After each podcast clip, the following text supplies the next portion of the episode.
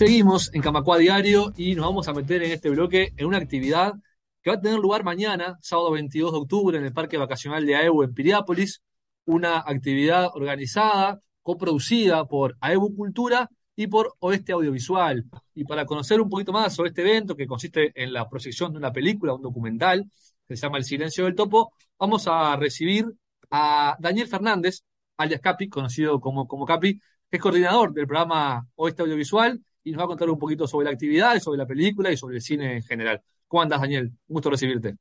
¿Qué tal? ¿Cómo están? Este, bueno, muchas gracias a todas y todos, los que escuchan y los que producen. Este, bueno, un gusto estar en Radio Gomacua. Nunca había un placer, estado, un placer. Radio, pero en, en Radio Gomacua no.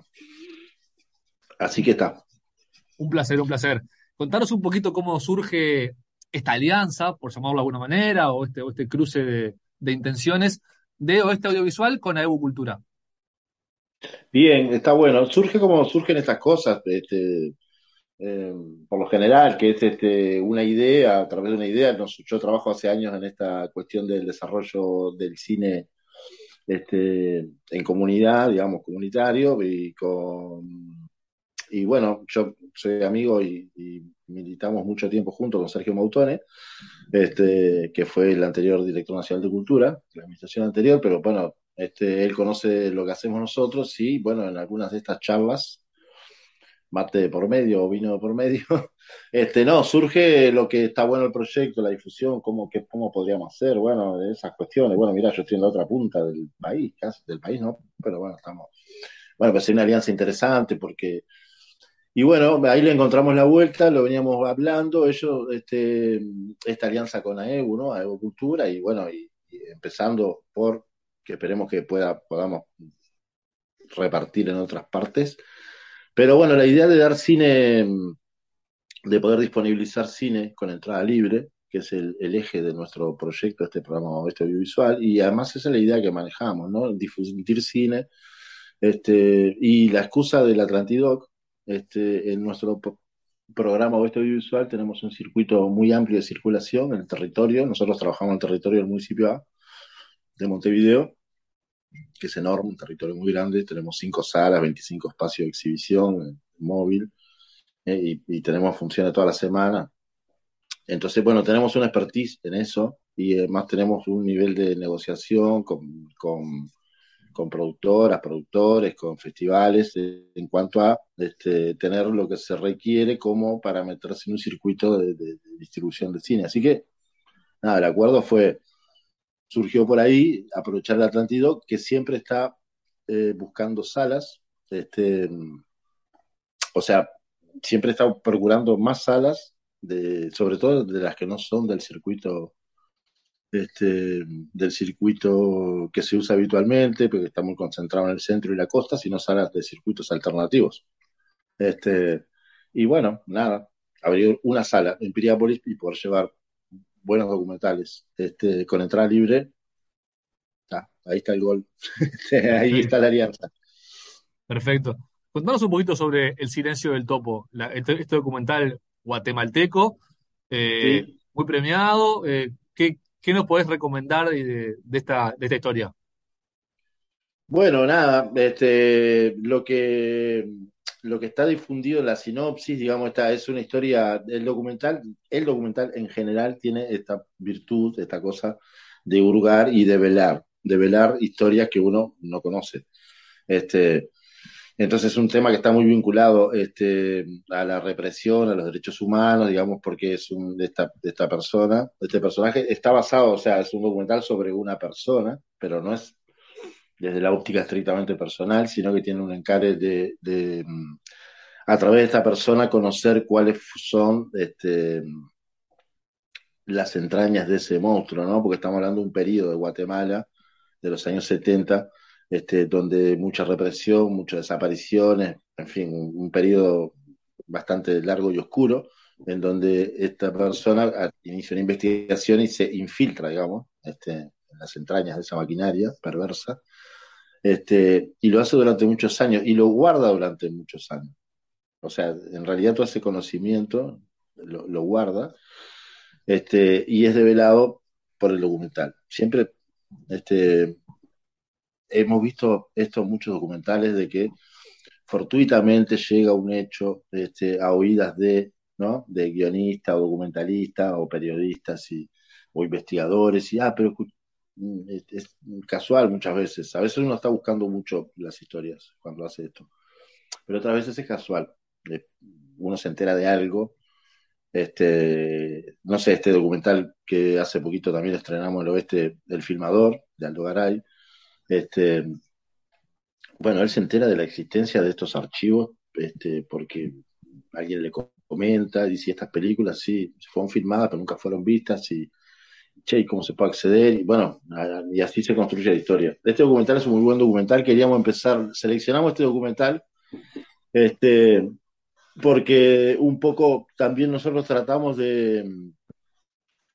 El Atlantidoc tiene, recibió 639, creo, este, documentales este, este año, una cantidad enorme de, de 40 países del mundo, de todas partes del mundo, para la muestra. Este, fueron seleccionados 90 y pico, 100, una cosa así, este, por, sobre todo por capacidad de, para la muestra, ¿no? por, por dificultades en la, en la capacidad de exhibición. Si uno dispusiera de un circuito de salas en todo el país enorme, mete los 600, los 639. Mm. Este, en realidad la selección que se hace, que yo no estoy en el Atlantic Go, pero colaboro y estoy con ellos hace tiempo, la selección que se hace es por una cuestión este, logística. Tenés que tener en, el tiempo que dura el festival salas y espacio para dar las películas. Entonces hay que elegir. Este, y bueno, dentro de esa selección nosotros tratamos de hacer una selección para nuestro territorio y a su vez para este nuevo territorio, este, que tuviera, este, para empezar, este, por, porque ya se han dado unas funciones allá, ¿no? Vos creo que sabés, algunas películas se han pasado. Sí. Y, y hablando, hablando con Sergio, había como un. despertaba cierto interés del cine político, digamos, el llamado cine político, o de, o de ese tipo de corte. Entonces, bueno, elegimos dos películas, la del 22, que es El silencio del topo, este, y la del 29, que es Delia el documental de Pitoca Pena, que es un precioso documental este, sobre la compañera de Mazarovich, que este, y bueno, y es, contar todo desde, ese, desde su punto de vista, cómo es ser la compañera de un militante como él, este, y su entorno, en fin, está, no voy a contar mucho más, porque en realidad los documentales hay que verlos, pero este, pero Delia es un documental que se estrenó, o sea, El Silencio del Topo se está estrenando, pues se estrenó este año, se está estrenando en Uruguay, este, la única sala donde se va a ver El Silencio del Topo, este, si no me equivoco, capaz que me equivoco porque algunos se repiten, es este es en la sala EU. Y Delia es un documental que, bueno, ya se ha estrenado y ya ha pasado, pero se estrenó este año. Es un, un precioso documental también. Tratamos de darle esa mirada este, política, por las conversaciones que tuvimos todo este tiempo, algunas películas que dieron y el interés de, de los participantes que van a, allí a EU. Sin duda, sin duda. Muy interesante la, el documental propuesto para, para mañana, que reiteramos es a las 20 horas en el Parque Vacacional de EU con entrada libre. Sí, ya se han pasado muchas películas allí, eh, películas de ficción, como Mateína, por ejemplo, una de las más famosas. Recientemente Exacto. el documental El abrazo que no te di, también ya más, más vinculada a estas temáticas. Y, a esta temática del cine político, sí. Exactamente, exactamente. Ahora quiero que nos cuentes un poquito, Capi, sobre el oeste audiovisual, esta movida que ya algo dijiste, pero contá un poquito más un poco su historia, cómo y cuándo surge. Eh, ya decías que es el municipio A, que es el municipio más al oeste de Montevideo, ¿no? Barrios como Cerro, La Teja, Belvedere, bueno, incluso zonas rurales de Montevideo. Eh, ¿Cómo ha sido también remar eh, la difusión del cine en esos barrios? ¿Cómo ha sido toda, toda esa experiencia? Es una remada que uno lo deja muy feliz, porque es muy cansadora. Este, sacás brazos, porque, y es cansadora, pero a su vez ese tipo de actividad es como cuando uno termina, me gusta el fútbol, cuando uno termina esos partidos difíciles que, sufre, pero cansado pero feliz. Entonces la remada este, es una remada que hacemos por, este, los que trabajamos en eso, creo que tiene un componente muy grande de convicción, de que, de que estás, la, convicción que surge de una intuición de que esto es lo que hay que hacer, o esto es una de las cosas que hay que hacer. Este, Yo soy técnico de cine, trabajo en cine, soy director de arte, pasé por todas las etapas de, del departamento de arte, o casi todas, este, siendo utilero, escenógrafo, en fin. Hace años que trabajo como director de arte, pero desde el 2019, este, en el 2018 el alcalde del municipio A, que es alguien que conozco, es un amigo, este, Gabriel Otero, ahora es diputado, este, fue alcalde las dos veces consecutivas que se pueden ser alcalde, este, o sea, inauguró la alcaldía, este, y se propuso al pasada la mitad, más de la mitad, o el último año de su segundo periodo, este, un dicho de él que me gusta mucho, dice, mira, este, no, vamos a querer meter más inversión en infraestructura y en cultura porque este, los municipios ya colocamos todas las luces, tapamos todos los baches, hicimos todas las calles, o sea, como que son una función muy típica del municipio, ¿no? Este, y la preocupación por la cultura, que es una, una un, un debe en la planificación de los municipios y sin embargo hay mucha cultura en los barrios y, este, y, hay, mucho emprendimiento cultural incluso desde el municipio. Entonces, bueno, hubo una inversión, paralelamente hubo esa inversión en infraestructura cultural, centros culturales, etcétera. Eh, eh, Gabriel, el gobierno municipal, tenía una inquietud de decir, bueno, ¿cómo podemos hacer algo con el cine? Esa intuición nomás este, bueno, tener unos cursos, este, dar unas películas, incluso el planteo original fue vos podés comentar películas, podés dar unas clases, yo soy un docente también arte. Bueno, de eso surgió, nos pudimos conversar y yo le, planteé esto como un cuentito, pero bueno, le dije, mira, si me permitís, a mí me gustaría hacer un proyecto, porque en realidad creo que, habría que hacer algo que trascienda, que no es que esté yo, que esté otro, pero que eh, esto hace falta por la cultura cinematográfica. ¿no? Entonces presenté un proyecto, preparé en el 2018, lo presenté en enero del 2019 y el gobierno municipal lo aceptó y presenté este proyecto, que era este, pro, digamos, un plan de política audiovisual que tiene, tenía un cerno muy simple, que era el desarrollo del cine como cultura, el desarrollo de una política audiovisual que llevara que la gente pudiera ver cine y que a su vez también enseñáramos a hacer cine este, que tuviéramos capacidad de enseñar, no para formar técnicos de cine, o sí, tal vez para formar técnicos de cine, pero como consecuencia, pero como cuestión principal en la formación es decir, bueno, que las personas, los individuos, tengan una herramienta que les permita desarrollar el espíritu crítico y les permita desarrollar otras miradas sobre la realidad, viéndola y haciéndola, por ejemplo. Este, no estoy inventando la agua tibia con esto. Esto es uno de los fundamentos del cine comunitario, en fin, este, eh, empoderar para que la gente aprenda a tener sus miradas y contar sus historias. Este, el audiovisual sirve como una herramienta que enriquece a uno mismo, hay un enriquecimiento personal y, expresivo. El, cine como herramienta expresiva. Entonces, esto que te decía, el programa tiene cuatro patas, hay dos que son estas que cuento, que son las, como las fundamentales, que es un sistema de circulación de cine que permita conseguir, este, incluso comprar derecho de exhibición, conseguir películas y conseguir equipamiento y salir a proyectarlos. Este, bueno, lo estoy contando así como muy simplón, pero yo al municipio me tiró una idea y yo le devolví una guía telefónica, ¿no? Como una Biblia escrita, de, bueno, y lo presenté en el gobierno municipal, en el consejo municipal, y yo creo que muchas de los que estaban ahí dijeron, no, me encanta a mí, ya, pues, pienso que este veterano está loco, pero, pero, me encanta todo lo que dice. Este, fue como una idea así, muy, con mucho impulso.